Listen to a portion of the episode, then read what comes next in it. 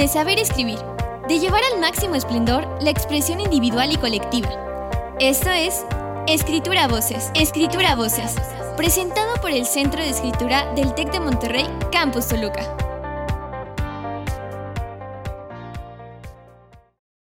¿Cómo están? Muy buenas tardes. Les saluda Patricia Maldonado Pérez. Bienvenidos a otra emisión de su programa Escritura a Voces.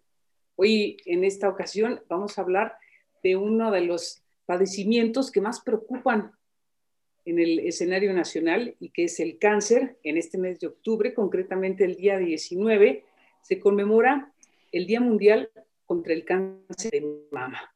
Y claro, también en diferentes instancias, tanto públicas como privadas, se ha destinado todo este mes en atención al cáncer, en atención a la mujer y para platicar sobre sí, la prevención, pero también la forma correcta de dirigirnos a quienes tienen cáncer. Nos acompañan en esta tarde el doctor Servando Cardona, quien es eh, director de investigación clínica del TEC Salud. Muy buenas tardes, doctor. Y estará también con nosotros la psicóloga Minerva Cardona Huerta, quien pues está también en el TEC, en este caso como directora de mejoramiento eh, académico. Eh, vamos a saludar igualmente en esta tarde a mis compañeras Betty Chemor y María Luisa Morales, que como siempre están ya prestas para comenzar nuestro diálogo. No se les olvide eh, contactarnos a través de las redes sociales y estamos transmitiendo como siempre desde Radio Congeladora. Pues yo quisiera abrir esta conversación, doctor, que nos platicara sobre este padecimiento del cáncer, cuál es la relevancia que, que tiene y, y, pues las alternativas, ¿no? Las opciones de tratamiento. Así es. Muchas gracias, buenas tardes, muchas gracias por la invitación. Un gusto saludarlas y estar con ustedes, ¿verdad? en este día.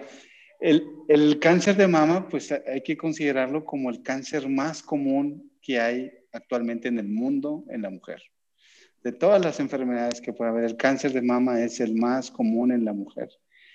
Eh, y eso marca la relevancia o la primera pauta, ¿verdad? Para decir que de cada 10 mujeres aproximadamente 7 van a consultar durante toda su vida porque tienen algún signo síntoma en el seno, que puede ser desde una bolita, dolor, secreción por el pezón o ser un cáncer. Por eso hay que estar muy atento y muy alerta de este tipo de enfermedades, sabiendo que de esas siete solamente dos van a padecer un cáncer de mama en algún momento de su vida. Esas son estadísticas generales, ¿verdad? Que sabemos que existen desde el año 2000 hasta la fecha. El cáncer de mama es el número uno de todos los cánceres en la mujer. ¿Y cómo, cómo saber que, que se tiene cáncer también? Y, cuál es el proceso que se sigue para, pues, para decirle a alguien que tiene cáncer. Así es, y, hay que considerar esto, bien, bien importante, Pati, la, la, edad de las personas, porque automáticamente uno piensa, toda mujer puede tener cáncer, sí, pero hay diferentes riesgos durante la vida.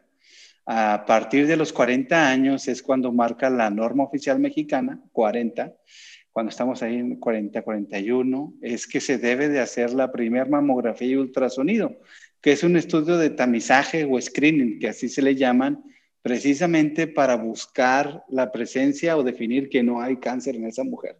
Por eso es uno de los pocos estudios que hoy en día se hacen en forma rutinaria en la mujer a partir de los 40 años, ¿verdad? Podemos hacer otros estudios como biometrías, como un electrocardiograma, pero la mamografía es obligatoria a partir de los 40 años. ¿Hasta cuándo? Hasta que la mujer deja de ser mujer, o sea que hasta que muere. No hay ninguna fecha definida que digan cuándo me dejo de hacer una mamografía, no. Y la frecuencia que debe ser es frecuencia anual, o sea, una vez al año tienen que hacerse una mamografía de buena calidad para que un radiólogo calificado pueda ver su tejido y pueda distinguir si hay un cáncer o no, con el fin de evitar que la persona muera por esto. ¿Y, cómo se le dice a ustedes ya como médicos a una paciente que tiene cáncer? Supongo que, no es fácil, ¿no? Y, y tiene que ser muy, muy adecuado, ¿no? Así es, es, es, mucha empatía. Siempre lo que, lo que debemos hacer como seres humanos es tener mucha empatía con las personas. Eh, como médico, por eso es importante tener esa vocación de, de, empatía y tener, siempre tratar de ponerse en los pies de la otra persona y saber qué pudiera sentir, no solamente para cáncer, sino para cualquier otra enfermedad.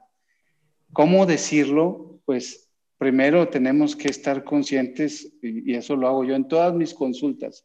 O sea, acá veo muchos pacientes con cáncer, pero también veo muchas pacientes que no tienen cáncer. Entonces, hay que estar conscientes de que en algún momento vamos a morir. Eso es lo primero que tenemos que estar seguros nosotros, que en algún momento vamos a fallecer de una causa u otra. No somos eternos, no somos divinos.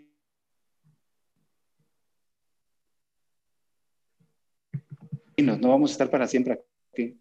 Y tenemos que ser de lo que estamos haciendo. Precisamente, y, decir, tiene que vivir su vida y estar feliz de lo que usted hace. Y entonces uno empieza a comunicar, dependiendo de la edad de la persona,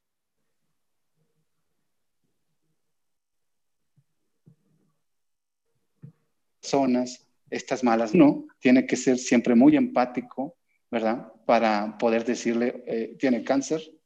Eh, una de Creo que se fue el, el soy yo, se fue el internet, pero esta parte que es muy interesante de, uno de ser conscientes, que me gusta mucho, estoy, estoy haciendo aquí mis anotaciones, de, de ser consciente primero del tema de cómo enfrento una enfermedad o un, eh, desde dónde lo voy a enfocar.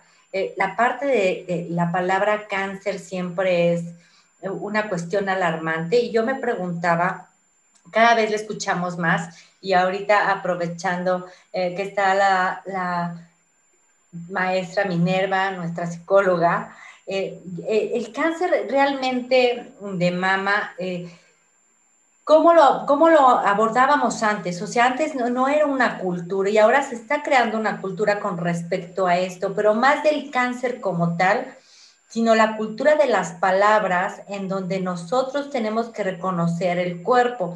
Veía yo, eh, escuchaba yo estas campañas que hay en este mes, donde hablan de la importancia de la palabra en cáncer de mama, toda esta cuestión que define a nuestro cuerpo y que antes no se abordaba, cómo se lleva ahora, ¿no? Cómo poder inculcar, eh, yo creo que los jóvenes ya no tanto, creo que lo tienen muy asumido, pero todavía nosotros somos una generación que tiene un, se, tiene que enfrentar a eso y que, por, tradiciones, por cultura, por familia, por religión, eh, nos está costando mucho trabajo. ¿Cómo, ¿Cómo podríamos nosotros afrontar, eh, no como de pleito, sino ni de, ni de susto, sino cómo poder acostumbrarnos o integrar este tipo de vocabulario que forme parte de nuestra cultura actual?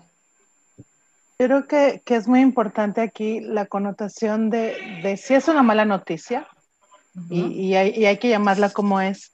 Y en este darle mala noticia supone un esfuerzo del emisor. O sea, quien, quien va a dar esta noticia tiene que estar muy consciente también de lo que va a dar en ese discurso, en ese discurso con palabras y en ese discurso con sus acciones. Entonces, en esta parte de compartir ahorita el doctor, tiene que estar preparado ese médico en cómo lo voy a decir a la persona, qué, qué tanta información tiene esa persona que está enfrente de mí y cómo también es que yo voy con toda una evaluación completa del contexto médico del paciente. O sea, no, no puedo acercarme con un paciente sin tener todo ese reconocimiento, considerar cosas como la idiosincrasia también que tiene mi paciente, conocerlo un poco más, el ser empático se dice muy sencillo, pero dar una noticia eh, que, se, que se conjunta con la palabra cáncer, hoy todavía en día lo decías, a gente de nuestra edad tal vez los más jóvenes no, pero sí tiene asociaciones, asociaciones muy fuertes con palabras, con la muerte.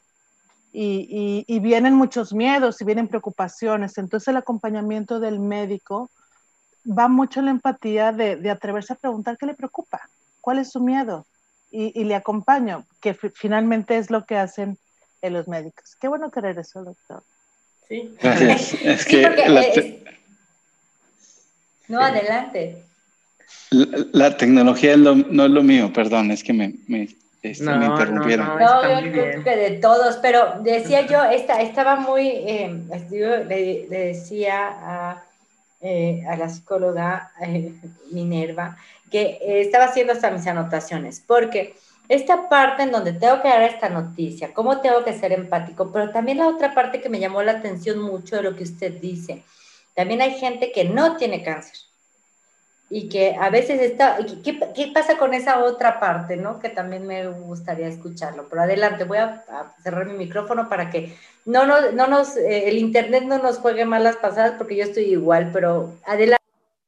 Sí, gracias. Este, es, es, bien importante la empatía y ver quién es, así como decía Minerva ahorita. Las personas jóvenes tendemos a, a, a pensar que está más lejos el, el, fin de nuestra vida, ¿verdad? Y por lo tanto, una noticia de este tipo, antes de saber si tengo cáncer o no, puede producir mucha ansiedad. Yo he visto personas, hombres y mujeres, así, no han dormido en días, en semanas porque piensan que pueden tener cáncer y quieren escuchar que no tienen cáncer. Y creo que es algo eh, bueno, positivo. Hay que buscar la forma de dar esa información y tranquilizarla sin caer en, un exceso, sin caer en decirle todo está bien y luego resulta que no está bien, sino hay que aprender a decirle, hay que respetar los tiempos de los análisis, hay que esperar el resultado, porque hay, personas que no quieren esperar el resultado sobre todo cuando son personas jóvenes. Ahora, si es una persona joven y viene el resultado de cáncer, en esos casos sí hay que tener, eh, hay que decirle, es un cáncer y ser francos. La realidad es que hoy en día el Internet no nos permite esconder ningún tipo de, información así. La persona muchas veces dice, yo tengo cáncer porque leí en Internet que tenía esto, esto más acá. Entonces uno se da cuenta de cuánta información ya lleva el paciente a la consulta, información que a veces puede confundir o información que a veces puede ayudarnos. Y sobre eso uno debe de construir. Es muy importante comunicarse, es tener esa reciprocidad, escuchar lo que está diciendo, escuchar lo que está sintiendo, cuáles son sus temores y sus miedos. Por ejemplo, me tocó ver, me ha tocado trabajar en otras partes del mundo, en Estados Unidos y en Alemania. Y en Alemania la gente es muy pragmática, va al grano. Y si le dice, usted tiene cáncer, lo primero que dice, ¿cuál es mi expectativa de vida? Esa es la primera pregunta que te hacen obligatoriamente en Alemania. Es, ¿cuál es mi expectativa de vida? Ellos quieren estar informados de cuánto tiempo más van a tener en la tierra para compartir su vida con los demás. Y, si ellos pueden saber cuánto tiempo, pues mejor. La realidad es que no sabemos los médicos, no tenemos una bola de cristal, ¿verdad? Pero sí conocemos las estadísticas y podemos decir, mira, quizá dos años, tres años, cinco años, diez años, o no, probablemente va a morir de otra cosa, pero no de esto. Mientras que en México es una cultura totalmente diferente. Cuando le dice a una persona que tiene cáncer, lo último que desea saber es cuánto tiempo le queda en la vida. No me Pensamos que ese momento no va a llegar. Mejor no, me diga, no me diga, mejor no me diga. ¿Tiene que, ¿Tiene que ver con una tradición o con qué tiene que ver? Yo creo que más es una negación, aceptar algo que va a suceder. Pero las personas dicen, no, no me diga, no quiero saber cuánto. Depende mucho del grado de educación de las personas para saber, es que sí me gustaría a mí saber cuánto tiempo para arreglar mis cosas, doctor. Quiero arreglar mis cosas con mi familia. Y son algunos de los ejemplos que les pongo ahorita, porque me ha tocado de todo. Gente joven es bien aprensiva, mientras que a una mujer mayor que ya está, que tiene una calidad de vida distinta a una mamá que anda correteando niños, que es una tragedia cuando a la mamá le pasa eso, cuando anda tras de los niños, cuando anda feliz o emprendiendo un negocio. Me ha tocado atender de veras a gente joven del TEC que está iniciando su carrera, disfrutando lo que está haciendo y de repente hay que dar una noticia como esto, es totalmente diferente a una persona que ya tuvo su familia, que ya no trabaja, que está en la casa, ahora sí, que es diferente totalmente su contexto a esa otra mujer, ¿verdad? Entonces, sí hay que tener ese, ese, ese sentimiento o esa forma de decir, de educar, porque así lo vemos nosotros, es eh, saber que vamos a morir, lo primero que tenemos que aceptar es educar que nacimos para morir. ¿Cómo queremos morir? Morir, pues hay que planearlo, porque el mexicano pues se nos da eso del 2 de noviembre y que festejar a los muertos, pero la realidad es que nadie quiere llegar a ese momento, no quiere que lo festejen a uno, uno quiere festejar a los demás pero no que te festejen muerto. Entonces, lo, festejas como para, como para que no te llegue a ti. Mejor te festejo siempre para que no me llegue a mí. Pero en este sentido, me, llama otra cosa la atención. ¿Hay algún, eh, alguna, o, sea, hay algún estilo de vida que suceda que tengas un tipo de cáncer de mama? O sea, hay, hay estilos de vida que nos llevan a esto o es porque como diríamos los mexicanos, te tocó. ¿Por qué? Beatriz, sí, hay factores de riesgo, sí, sí hay factores de riesgo para padecer cáncer que van asociados a un estilo de vida, ¿verdad? Eso lo, lo, conocemos, y no solamente cáncer de mama, sino todos los cánceres. O sea, cada estilo de vida va a tener algún tipo de enfermedad. Eso es obvio, porque son en medios ambientes diferentes, ¿verdad? A los que está expuesto es, es, diferente una persona que hace trabajo a una persona que tiene una posición más social, vamos a decirlo así, donde hay más vino, alcohol, tabaco, pero tiene menos estrés a una persona que le gusta mucho el trabajo y que se levanta a las 5 de la mañana y duerme hasta las 12 de la noche, este, tiene que tomar estimulantes durante todo el día, Coca-Cola, azúcar, este, un montón de estimulantes para poder mantenerse despierto y con la intensidad que le gusta a la persona. Entonces, sí hay estilos de vida eh, o factores predisponentes para el cáncer. Ya sabemos que el sobrepeso, obesidad es uno muy importante. También sabemos que si una mujer, ojo, no, nunca ha lactado o, no tiene hijos, puede tener un riesgo elevado para cáncer de mama, que es una de las cosas que nos dimos cuenta recientemente. El alcohol, el tomar eh, algunos vasos más de alcohol, no quiero decir alcoholismo, porque no tiene que ser una persona alcohólica dependiente del alcoholismo, sino ya el tomar en forma regular una bebida alcohólica ya te hace más susceptible a padecer una enfermedad de este tipo. Y, y, así, hay otros factores de riesgo. El que un familiar tuyo haya tenido cáncer de mama es uno de los más importantes ya que sabemos que hay un cáncer hereditario. ¿Y, eh, cómo eh, es, doctor, la comunicación? Ay, perdón. No, sigues tú, este, Pati. Preguntarle al doctor este, Cardona, ¿cómo es la comunicación ya eh, una vez que se le informa al paciente que tiene cáncer? La comunicación médico del paciente. Sí, pueden suceder muchas cosas y, ahí es donde entra la magia del equipo. Digo un equipo porque Generalmente el, cáncer es tratado en varias etapas, cirugía, oncología médica o quimioterapia y radiación. Y entonces, la, primera reacción es el rechazo. Voy a buscar una segunda opinión que es válida para ver si el médico está dando la mejor recomendación para hacer ese tratamiento o ver si este realmente es un cáncer, porque de aquí van a partir eh, elementos muy importantes que van desde la, la, cuestión económica, o sea, los tratamientos de cáncer son muy, muy costosos. ¿Realmente necesito ese tratamiento y qué tratamiento lo necesito? Por eso es importante pedir una segunda opinión, segunda, pero a mí me han tocado pacientes que han pedido hasta ocho o nueve este, eh, eh, eh, consultas médicas, le dije, nada más faltaba yo en todo Monterrey, usted ya fue a ver a todos los especialistas, qué bueno que llegó conmigo. Y, resulta que luego cada uno tiene opiniones diferentes, ¿verdad? Entonces ya la persona se queda con la opinión o con el médico que hay más empatía. Ya una vez que se pasa esta, esta fase de rechazo, generalmente la mujer es bien valiente y debo felicitarlas porque la mujer eh, es más valiente que el hombre en este aspecto sabe que hay un tratamiento y les puedo decir casi nueve de cada diez mujeres, o sea, casi 9.5, por no decir que 10, dicen, ok, va, dígame qué tengo que hacer para curarme, punto. ¿Sí?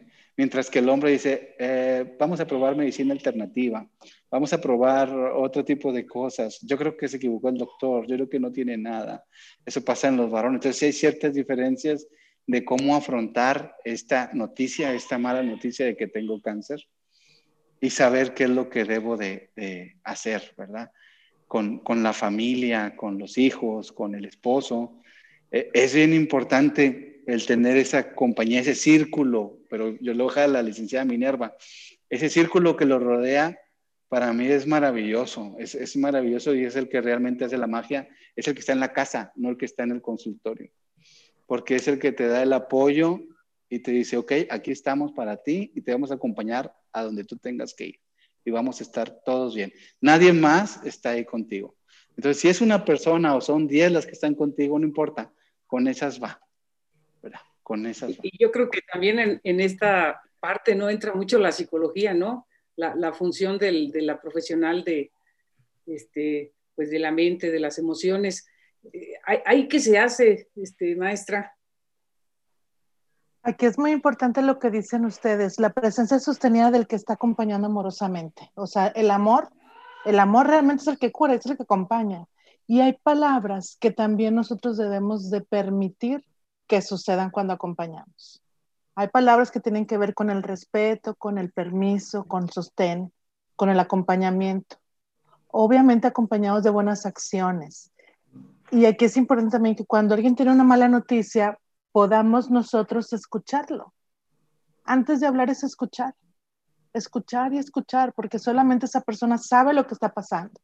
Y a veces el acompañar consiste en eso, en estar presente, en poder facilitar, en darle propuestas, en estar ahí y no tener esas, esas malas acciones que a veces pensamos que el forzar o el decirlo, hazlo por tus hijos, es que la familia te necesita, e, esas frases no, no ayudan.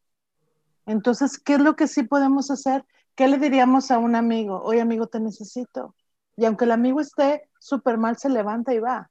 Entonces es lo mismo, necesita que estemos ahí con ellos, acompañando. Cuando los niños son chiquititos, hay que explicarle a los niños también que hay que acompañar a la mamá, que hay que acompañar al papá, todos en la familia pueden entender. Y esta parte de generar lo, que llamamos redes de apoyo es muy importante, sobre todo para la sanidad y la estadía del enfermo, sea cual sea la enfermedad que esté ocurriendo en casa. Yo trabajo un poquito más con la parte de salud mental, pero sea cual sea, créanme que el acompañamiento con amor es, es lo que hace que ese paciente pueda tomar el tratamiento, apropiarse de él, porque finalmente el arriesgarse a tomar el tratamiento de ese paciente es lento, no, no todo es rápido, entonces necesita ese acompañamiento para que funcione también. Así es, y sobre todo, perdón que la interrumpa, es, eh, es el motivo, o sea, todos debemos de tener un motivo por el cual deseamos continuar, por el que deseamos seguir, y eso es lo que yo busco en, en, los, en los pacientes. Cuando doy esta mala noticia, siempre le hago ver que debe haber un motivo por el cual la persona desea continuar. ¿Por qué es bueno que reciba el tratamiento? ¿Qué es lo que va a pasar si no recibe un tratamiento? ¿Y qué es lo que va a pasar si sí recibe un tratamiento? Muchas personas dicen, no lo tomo, me muero, me muero mañana. No, así no es. Va a tardar un año, un año y medio, puede haber sufrimiento y luego va a morir. Y, pero si lo toma el tratamiento, podemos hacer que eso no suceda y que se prolongue la vida. ¿Cuánto? No lo sé. Pero ese tiempo que va a prolongar su vida es para qué. ¿Para qué lo va a aprovechar? Y eso yo hago mucho énfasis. ¿Qué es lo que quieres hacer con tu vida después de que salgas de esto? ¿Qué, qué, qué, qué magia quieres hacer? ¿Vas a vivir igual que antes? ¿O quieres eh, cambiar tu forma de ver las cosas y ser otra? Hay pacientes que lo logran y florecen extraordinariamente florecen y cambian totalmente su alimentación, su forma de ver a los demás, el amor que tienen a la vida, el amor con su familia. Es, son cambios radicales, por eso ustedes oyen la frase comúnmente, yo soy una mujer sobreviviente al cáncer de mama, soy una sobreviviente. Y eso quiere decir que su forma de ver la vida y su entorno cambió.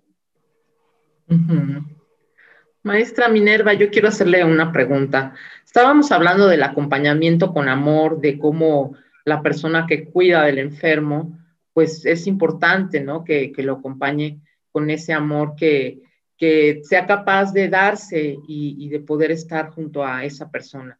Pero también esa persona que se está dando con amor, pues es un ser humano que se desespera, es un ser humano que a veces no está de buenas, que tiene que estar luchando por salir adelante y que, ¿qué, palabras? Aquí, aquí estamos dándole mucho énfasis al decir, ¿no? Al, al, ¿Qué le dirías a esa persona que está cuidando al enfermo, pero que a veces ya está desesperada y que a veces lo que quiere es, como diríamos coloquialmente, tirar la toalla, ¿no? Igual para el hombre que cuida a una mujer, ¿no?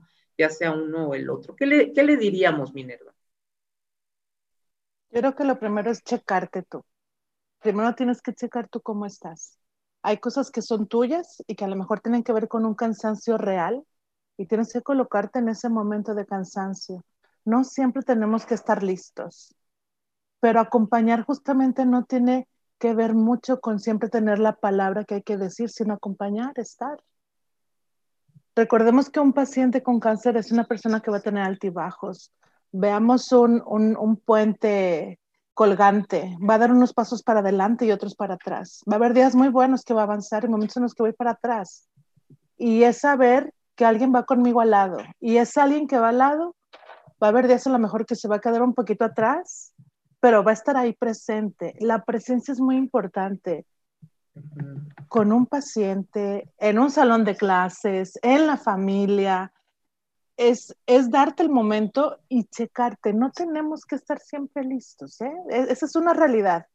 Pero sí, si no estamos en todo el día, en un momento listos, pues hay que checarnos un poquito más y acudir a pedir ayuda. Hay muchos grupos que también ya hay que apoyan a, personas con cáncer de mama. Hay grupos que están hechos y están consolidados acompañando a todas estas pacientes.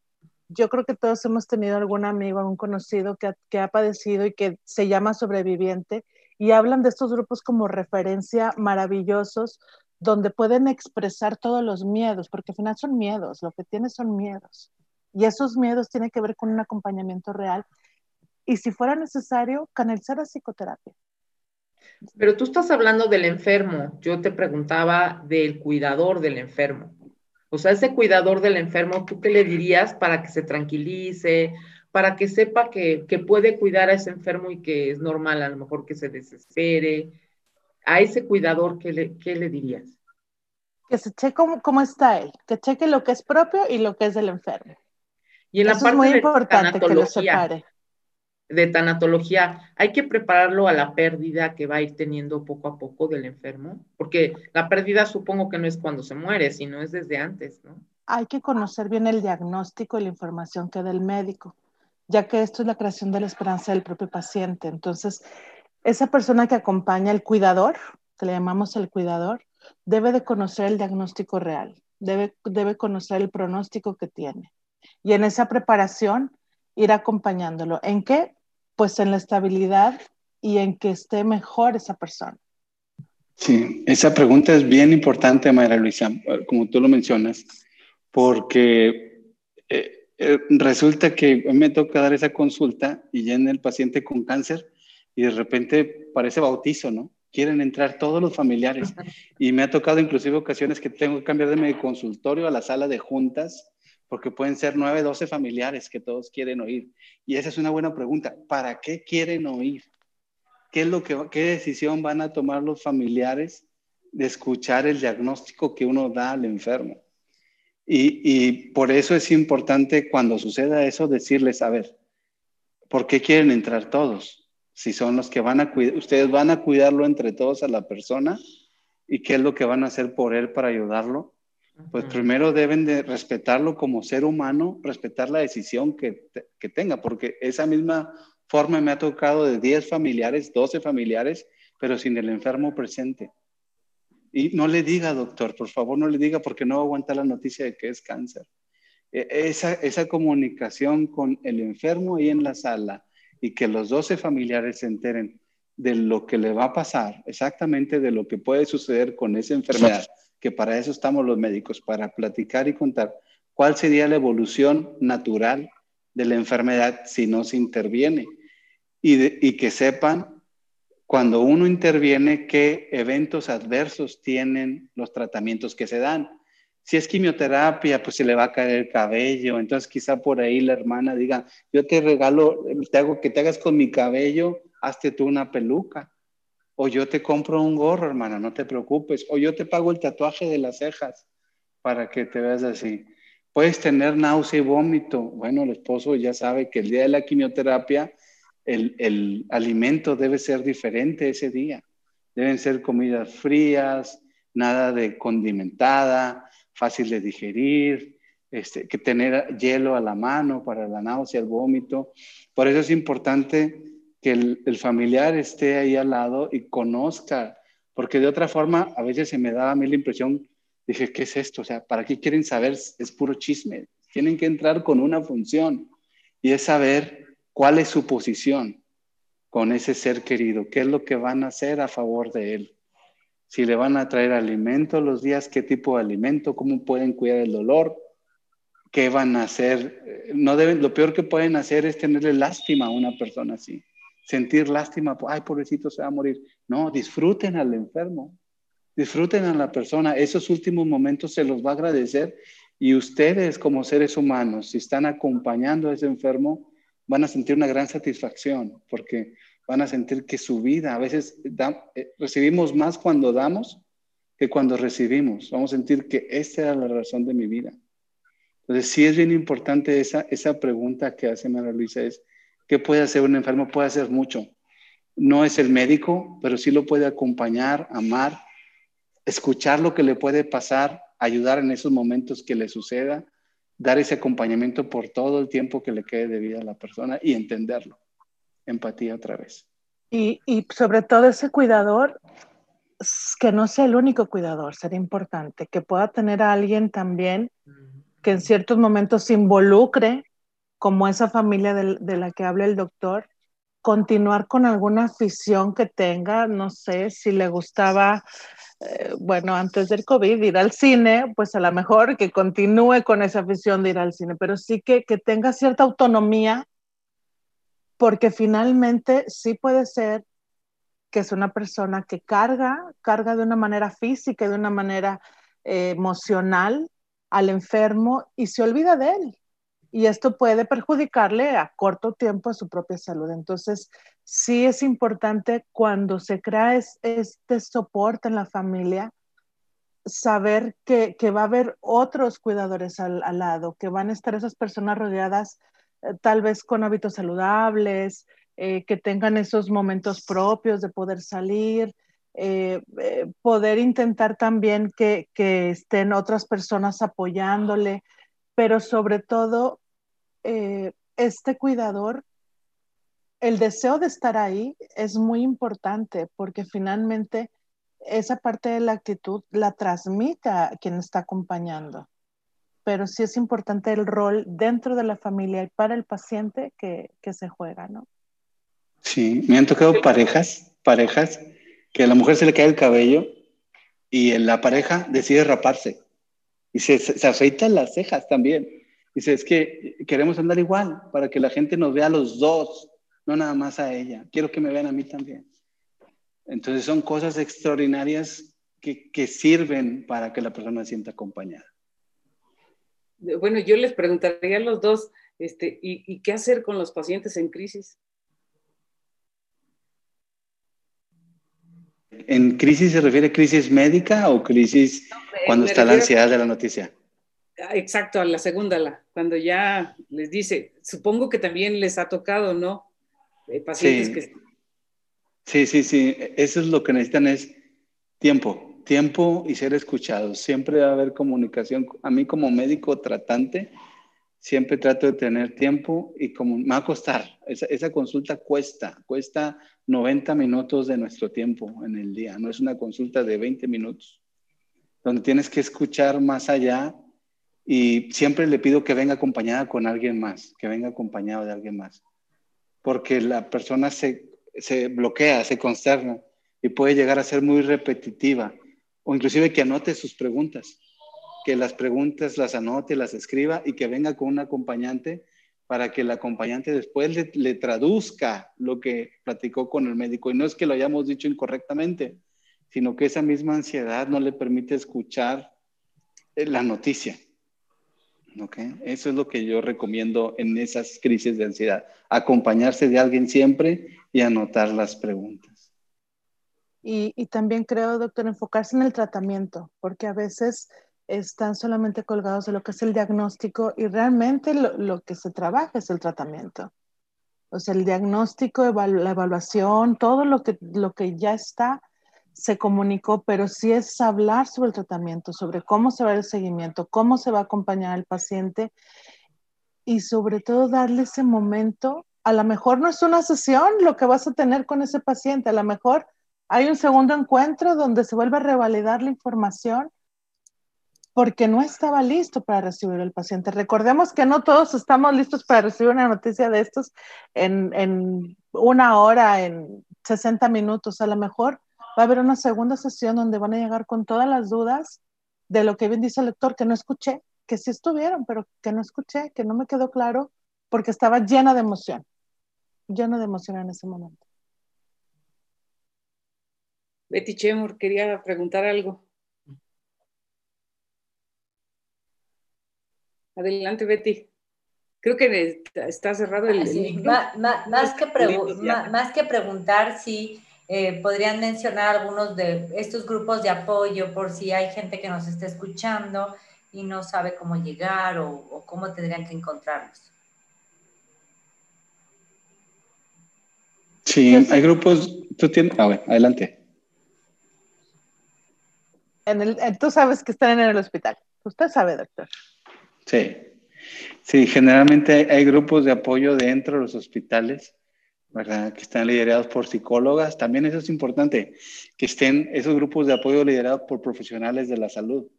Porque si luego dejamos ahí un líder negativo, hacen lo que les da la gana. Y puede ser algo totalmente malvado, este, se salen de contexto, se salen de contexto totalmente y sí tenemos que crear en, los centros de cáncer esos grupos con una persona que los pueda liderar y que los guíe, ¿verdad? Porque hay diferentes grupos, hay diferentes etapas.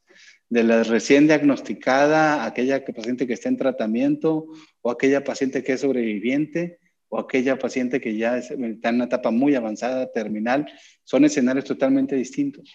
Por eso hay que saberlas guiar a través de esos grupos hay muchos en la sociedad, por ejemplo, Unidas Contigo es uno de ellos, que yo tuve el gusto de escribir un, libro con ellas. Este, y hay otros, este, Tócate a mí, Tócate a ti misma, eh, Joven y Fuerte. Hay muchos grupos que, que son diferentes. Pues, muchas gracias. Es que para mí es importante saber que sean grupos formales, ¿no? Porque podemos encontrar ahorita alguien que tiene, recibe una sorpresa, se mete a internet y busca cualquier palabra, grupo de apoyo y ve el primero que sale en el buscador.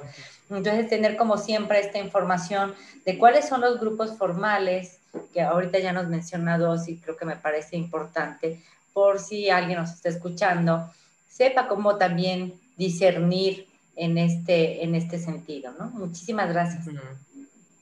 Maestra Minerva, ¿y cómo eh, la comunicación no verbal, el lenguaje no verbal, qué tan importante es para tratar al paciente y tratar a, los parientes, a la familia. Supongo que es, es, importante cómo nos dirigimos desde la perspectiva también no verbal.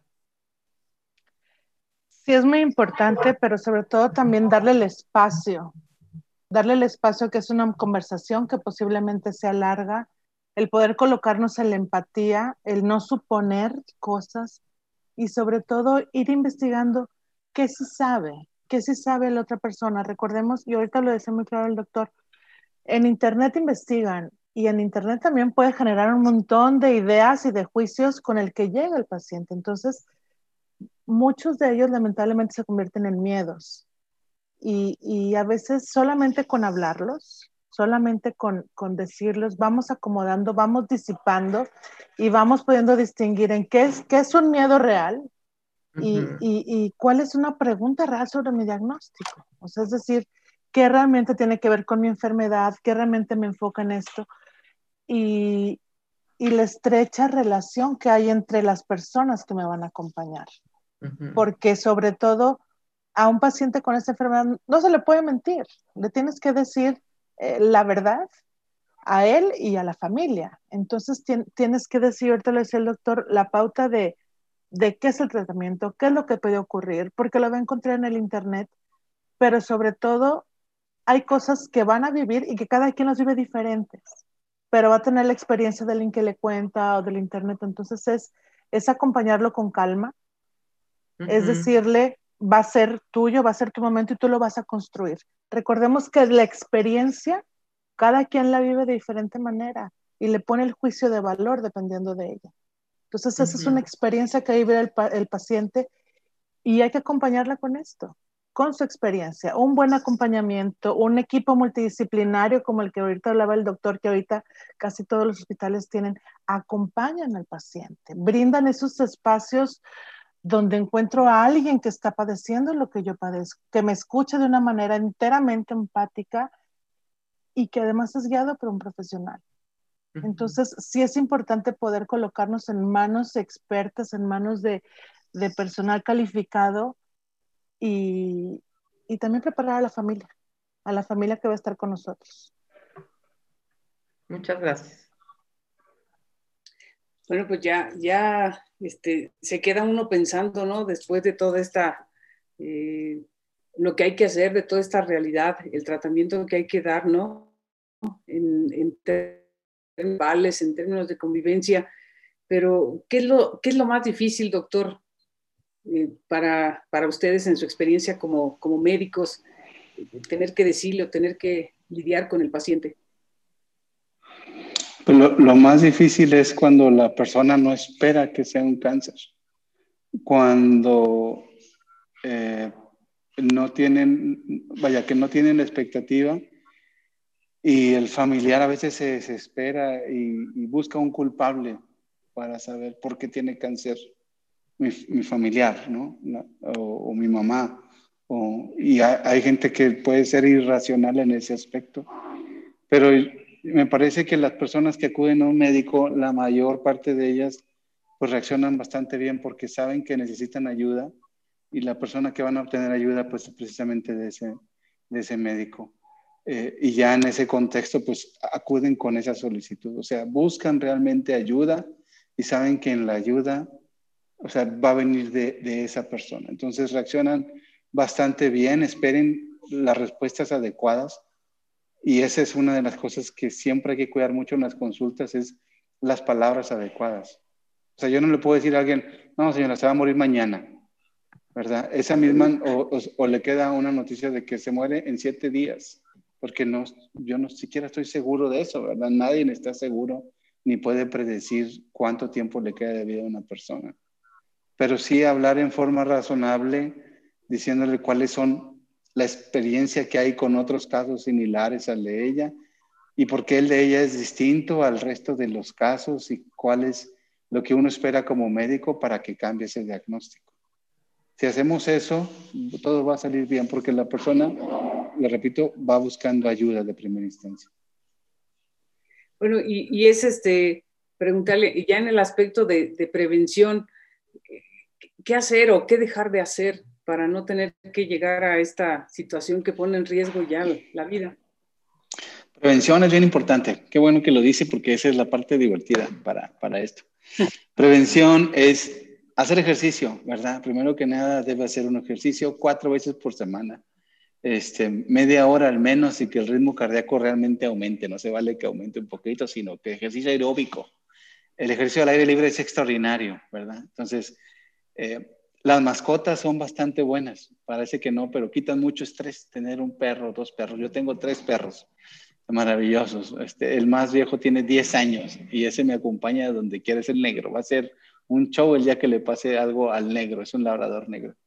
Este, eh, pero es, es, algo bueno tener un estilo de vida relajado, que a veces yo batallo para tener, ¿verdad? Pero sí, hacer ejercicio rodearse de las personas que uno ama, que uno quiere, de un ambiente favorable, positivo, con mascotas, este, comiendo sano, es bien importante tratar y esto hay que hacerlo. Hoy en la pandemia, dígame qué fue lo que más hicimos en la pandemia. comer. ¿Qué fue lo que? Exacto, fue lo que más hicimos todo en la pandemia, fue comer y seguimos haciendo. Y, y lo maravilloso es que aprendimos a cocinar sushi, aprendimos a cocinar pizza, aprendimos a cocinar hamburguesas, o sea, aprendimos a cocinar muchas cosas que antes no estábamos acostumbrados a cocinar, francés y cosas extraordinarias. Entonces, nos dio la oportunidad de poder seleccionar un mejor alimento, ¿verdad? A veces comemos de más en algunos momentos, pero sí nos permite seleccionar mejor el tipo de alimento, tomarlo en paz y calma, no en el carro, así como a veces uno anda corriendo con, con una ensalada en el carro porque tengo que andar de un lugar a otro y piensa que eso es saludable.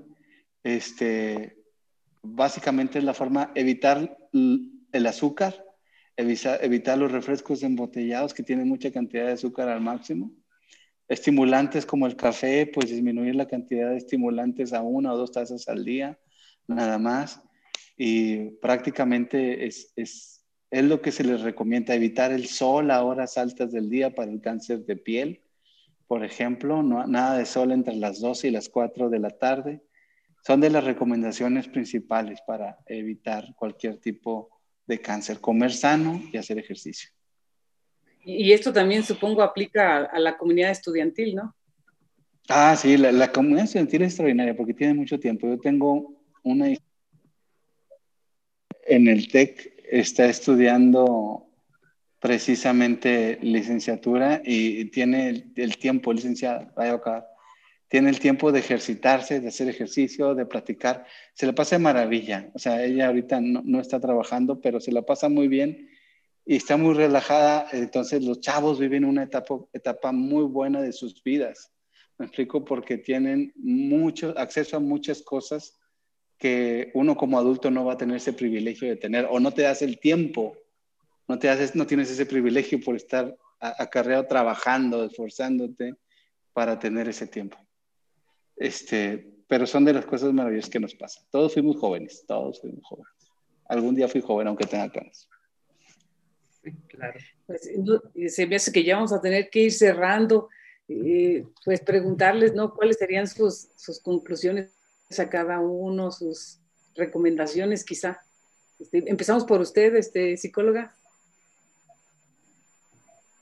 Bueno, principalmente tiene que ver con, con acompañar yo creo que, que, esta parte de prevención, en el TECLA apostamos mucho a la prevención, o sea, trabajamos mucho en la parte de la psicoeducación, hacemos muchos talleres para educar a nuestros chavos, a los universitarios, pero también en casa, o sea, también en casa tenemos que seguir haciendo toda esta labor, quienes somos mamás, quienes somos papás, eh, hacerlo con nuestros hijos, hacerlo todos los días y también checarnos nosotros, es muy importante saber cómo estamos nosotros, cómo nos estamos sintiendo hoy y, darnos estos espacios, estos buenos momentos que si bien esta nueva realidad nos permitió darnos tal vez mejor calidad de vida y mejores momentos en la familia, disfrutémoslo y, y empecemos a ser parte de esto de la cotidianidad, porque finalmente estamos reconociendo una nueva manera de vivir, no tan deprisa.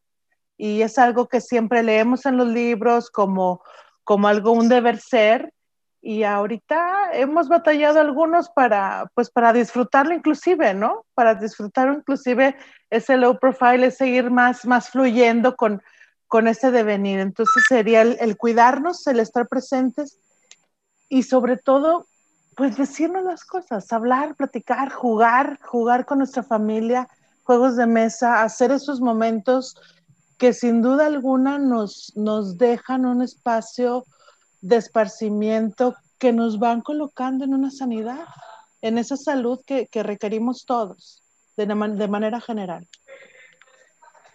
Oye, Minerva, ya, perdón, ya interrumpo a, la mitad, pero fíjate que eh, tú que estás eh, en esta área de la tanotología, eh, yo he escuchado, porque ahora sí que es, es solamente lo he escuchado, que escribir es algo muy bueno en esta, en esta parte de la pérdida.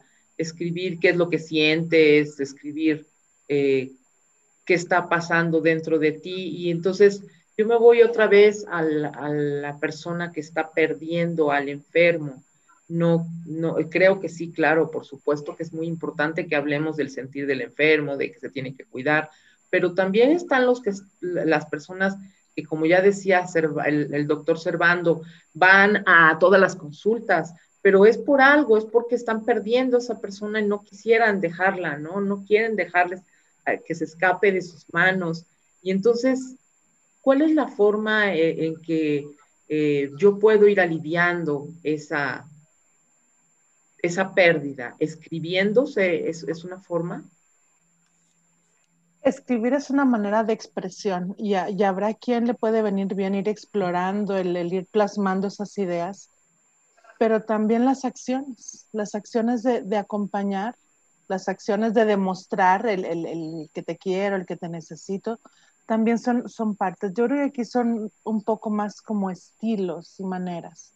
Muchas veces cuando recomendamos la parte de la escritura, tiene que ver con quien tiene muy revueltos todos los sentimientos y los pensamientos, que no logra desligar esa parte de qué siento y qué pienso.